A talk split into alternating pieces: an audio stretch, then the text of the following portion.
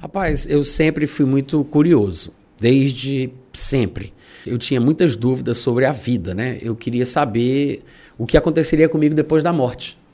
Então eu tinha medo de voltar a ser aquele mesmo nada que eu era antes de ter nascido. O pessoal falava que existia reencarnação, que você saía do corpo e entrava no outro, que você evoluiria, aquela coisa toda, mas eu não lembrava da vida passada. Então eu pensava, se eu entrar no outro corpo e tiver outra vida e não lembrar dessa, não valeu a pena. Então não tem sentido isso. Eu tenho que descobrir a verdade antes que eu morra porque talvez depois que eu morrer vai ser tarde demais para tentar né, descobrir qual era o caminho correto. Então isso me deixava muito angustiado. Isso com os meus 11, 12 anos de idade eu já ficava me perguntando sobre a vida, sobre Deus, sobre a morte essas coisas. E durante um processo, através de amizades, influências, eu acabei entrando nas drogas, né? E das drogas vieram as músicas de Raul Seixas, amigos me mostraram, me apresentaram Raul, e o Raul ele sempre foi um cantor diferenciado, né? E ele, é, embora não tenha sido um religioso nos termos convencionais, porque a gente tem uma ideia de pessoas religiosas diferente, né? De, a gente tem aquela con convicção, aquela ideia de que tem que ter um padrão, um molde. É um, mas na verdade Raul ele era religioso do jeito dele. E quando alguém perguntava para ele sobre a crença do Raul, a filosofia que ele, que ele, o que é que ele cria, né? Ele brincava dizendo que ele era Raul seixista, porque ele misturava, fazia uma espécie de sincretismo de filosofias e pensamentos religiosos do mundo inteiro. Mas a, a, a veia mesmo do Raul, no sentido religioso da palavra, era baseada no pensamento hinduísta no hinduísmo, né? Inclusive, ele cita trechos do livro Bhagavad Gita, que é um livro sagrado dos hindus, que fazia parte de um texto chamado Mahabharata, Mahabharata, um nome assim um pouco diferente, mas dentro do Mahabharata estava o Bhagavad Gita. E no Bhagavad Gita tinha uma história que era uma conversa entre Krishna e Arjuna. Krishna seria uma encarnação de uma das três pessoas da divindade hindu. No hinduísmo existe uma realidade suprema chamada Brahman, né, que é uma espécie de Deus, o Deus Supremo, o Todo-Poderoso. Abaixo dele vem outro Deus com nome parecido, embora seja um Deus diferente, que é o Brahma. E ao lado de Brahma, numa espécie assim de trindade, né, aspas, que eles chamam de Trimurti é, vem o deus Vishnu e o Shiva. Então são os três deuses a, a, que formam a divindade hindu. Né? Existem outros é, centenas, milhares de deuses na religião hindu, mas esses são os que estão no topo da cadeia alimentar hinduísta, né? Antes do Brahman, a realidade suprema. E daí esse Vishnu, ele teria tido nove encarnações que eles chamam de avatares, e ainda falta uma décima. Inclusive o Siddhartha, Siddhartha Gautama, Siddhartha Gautama, que foi, teria sido, eu acho que a nona encarnação, o nono avatar de Vishnu, se eu não estiver enganado. Então, o próprio Buda, que ele recebeu esse título que significa o iluminado, né?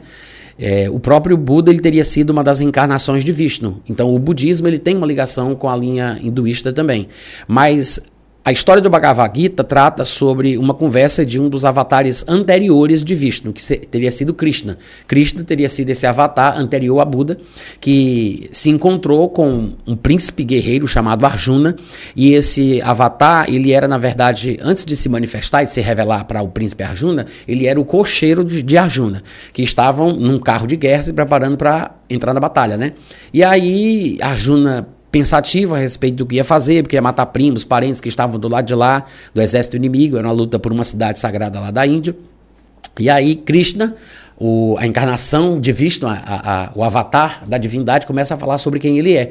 Que inclusive é aquela música do Raul que se chama Gita. Gita. Né? Bhagavad Gita é o nome do livro onde está essa história. Bhagavad Gita em português seria uma coisa mais ou menos como o canto sublime, o canto do Senhor, e Gita seria mais ou menos assim, Senhor, né? Então aí Deus fala para ele, né? Às vezes você me pergunta por que é que eu sou tão calado, não falo de amor quase nada. Então Deus ali se revela para Arjuna, mostrando que a vida ela é muito mais do que o que se vive dentro do corpo e que depois que o corpo cai, a alma continua. E aí ele vai é, filosofar ali, contando que é tudo, é o bem, é o mal. O hinduísmo também é uma religião determinista, predestinista, né? E da sua própria maneira, mas o que aconteceu comigo foi isso. Quando eu me deparei com as canções do Raul Seixas, e essa não é a única que fala sobre questões filosóficas, espirituais, espiritualistas e tudo mais, eu fui fisgado. Eu fiquei impressionado impressionado com a forma dele de ver o mundo, a vida, e ele, inclusive, muito sabiamente, né, com parcerias, não somente com Paulo Coelho, mas também com ele, ele sabia cantar de uma forma que nós brasileiros, por exemplo, pudéssemos entender o que ele queria dizer. Ele pegava pensamentos, é, questões filosóficas e religiosas hindus profundas e ele trabalhava dentro de expressões populares. Às vezes, ele inclusive já falou isso, ele colocava é, erros de português propositais, porque ele sabia que o povo falava assim. Né? Então, é, ele muito sabiamente, por exemplo, pegou questões do que é muito comum para os ocidentais, que é a história de Cristo, pegou um personagem do cristianismo que é Judas Iscariotes, o traidor de Jesus, e ele fez uma música cuja a canção se chama Judas. Mas nessa canção, mesmo com termos, um, um, um palavreado cristão ocidental, ele ele cantou as mesmas questões deterministas cridas pelo Bhagavad Gita, eh, testemunhadas no Bhagavad Gita e cridas no hinduísmo.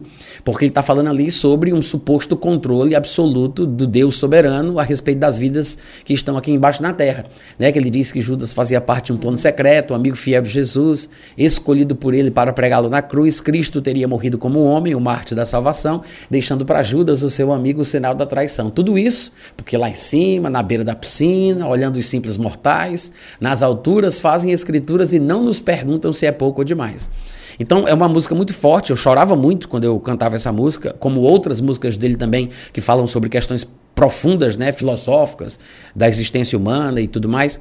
E aí, através dessas músicas do Raul, eu comecei a mergulhar na prática hindu. Meu primo, o Ronaldo, que tu conhece. Uhum. Não conhece? Ah, não, tu não conheceu o Ronaldo ainda não, né?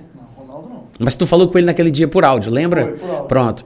Aí meu primo, ele, é, ele encontrou o livro Bhagavad Gita, traduzido para o português, se não me engano, por Roviralda Borel, de uma daquelas coleções enciclopédicas, né, que as mães compram para os alunos, para os seus filhos, aquela coisa toda. Ele achou lá na estante da casa dele o livro Bhagavad Gita. Aí a gente já sabia que o Raul tinha um pezinho no hinduísmo, ele tinha lido Bhagavad Gita, fez uma música com o nome Gita, né? E de vez em quando ele falava Hare Krishna, Hare Krishna, né? Ele tinha essas coisas, a gente não sabia de onde vinha essa influência.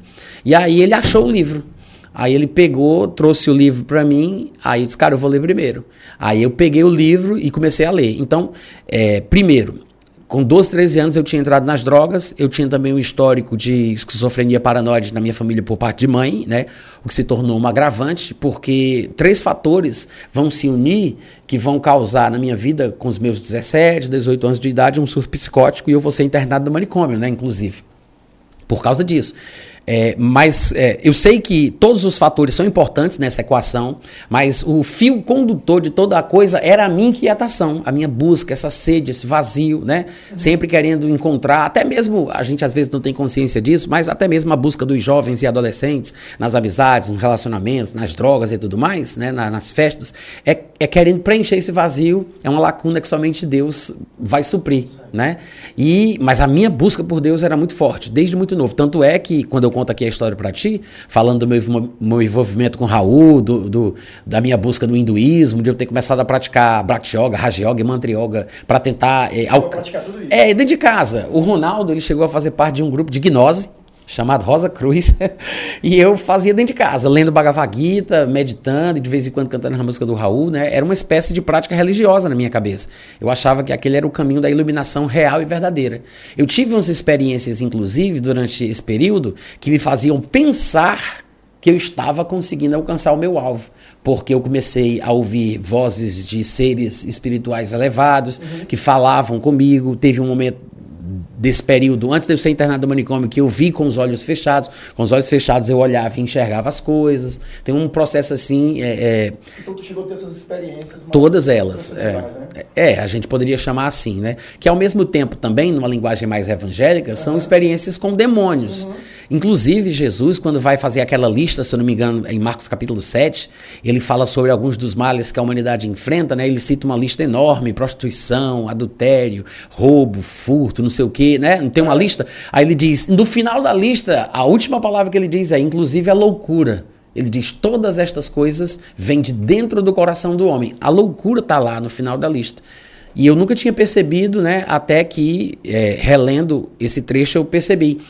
Porque ele demonstra que é uma questão espiritual humana. O coração do, do homem ali, né, o coração humano, é usado como figura de linguagem para representar o âmago do nosso ser, né? E somos seres espirituais com uma alma e um corpo, mas a essência humana é o espírito. Então ele está falando sobre questões espirituais, né? Então a loucura ela tem esse aspecto espiritual maligno, e eu acho que, inclusive, patologias né, e doenças, enfermidades, elas são tratadas pela Bíblia como questões puramente espirituais e às vezes a gente se esquece disso. Hoje em dia, o nosso cristianismo está numa tendência mais cerebral, o que acaba sendo ruim. Não que a gente não possa desenvolver a nossa inteligência, a nossa intele intelectualidade e tudo mais, mas eu acho que às vezes a gente despreza a forma que o evangelho se revela nas páginas da Bíblia.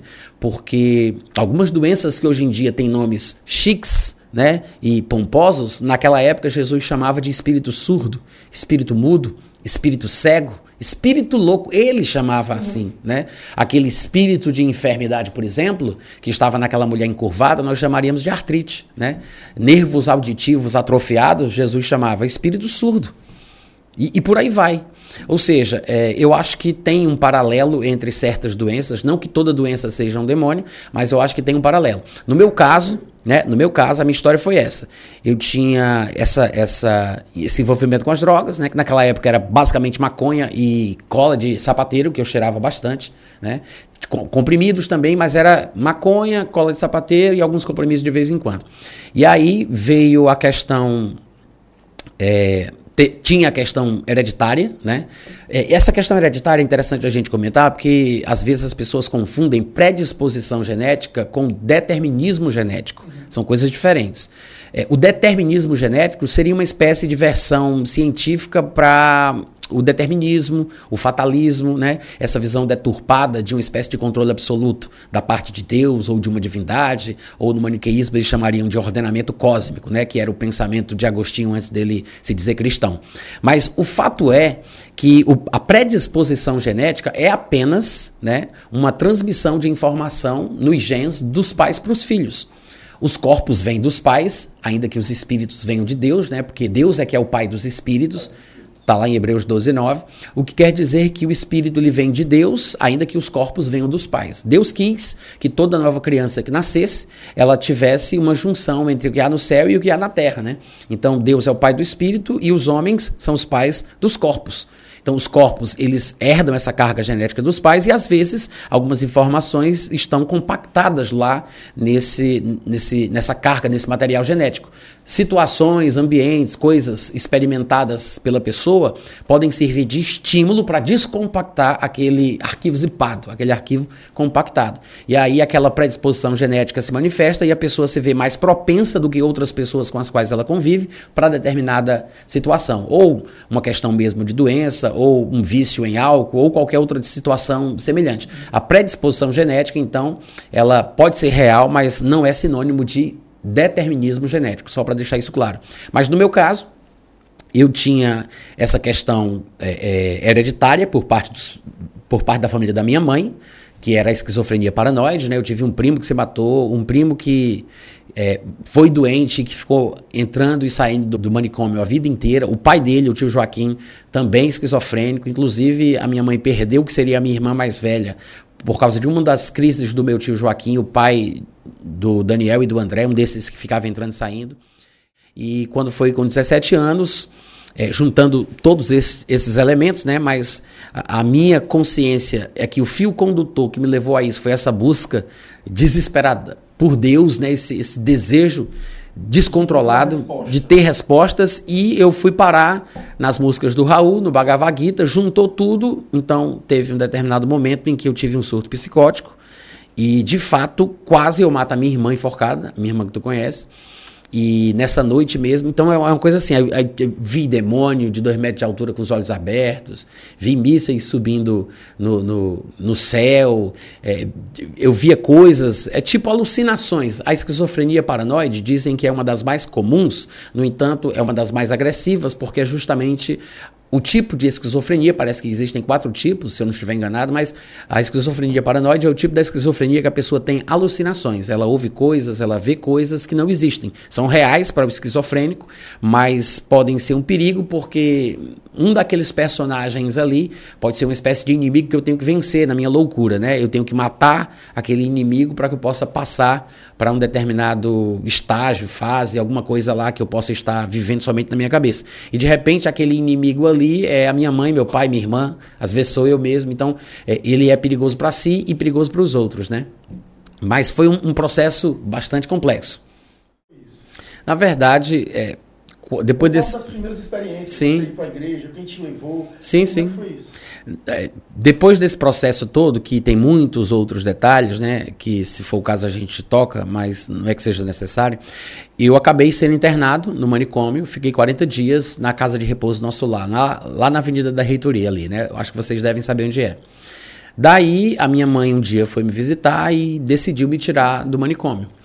Eu fiquei a maior parte do tempo numa, numa jaula, não foi num dormitório, eu não, eu não passeava no pátio, porque quando eu entrei, eu dei trabalho, porque eles me enganaram, dizendo que a minha mãe tinha saído para comprar cigarro e eu estava desesperado. Eu fui para lá na noite que eu tentei matar minha irmã enforcada, que eu saí correndo no meio da rua, me trouxeram de volta para casa, me colocaram no carro, a mamãe e o papai, e me levaram para um hospital.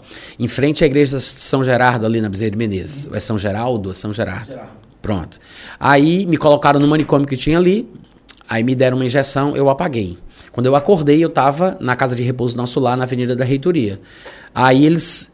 Eu perguntei, cadê a mamãe? Cadê a mamãe? Disse, não, foi ali comprar cigarro. Aí, como eu sabia que era mentira, que a mamãe não fumava, aí eu me desesperei.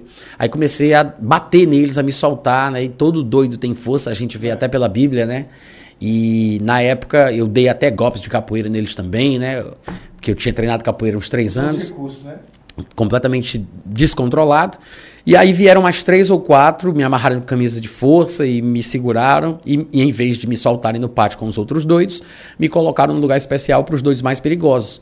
Só porque eu tinha dado aquele trabalho, que era uma jaula, uma jaula mesmo, uma cela com uma cama de cimento sem colchão, é, com argolas de aço chumbadas nessa cama.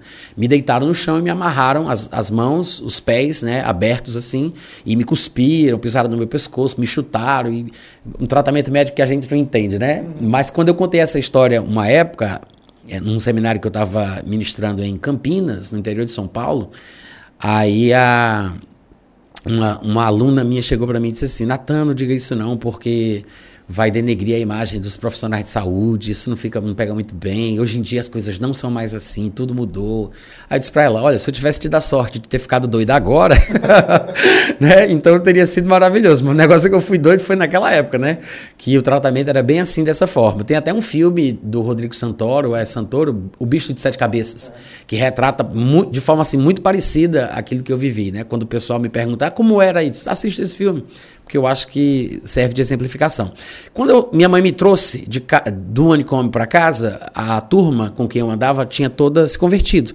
O meu primo, o, a minha irmã, o Cleiton, a, a turma toda tinha começou a ir para a igreja, a mamãe também. Então eles começaram a me levar para a igreja. Só que não entrava na minha cabeça, não fazia sentido. E eu tinha que tomar remédio controlado pro resto da vida, né? A minha mãe achava que eu nunca mais ia ficar realmente normal, porque meu tio, ela conviveu com ele desde a juventude, ele ficou louco, nunca mais se recuperou, até a morte. Ele estava entrando e saindo do manicômio, né? Então, assim, ela estava praticamente conformada de que eu iria tomar remédio controlado também, até o fim. Mas passei um ano tomando remédio controlado, mas o povo crente orando por mim orando, orando, fazendo vigília, intercedendo, aquela coisa toda. E aí eu tive a sorte, é, Deus, né, claro, mas Deus é a nossa sorte, como diz o salmista.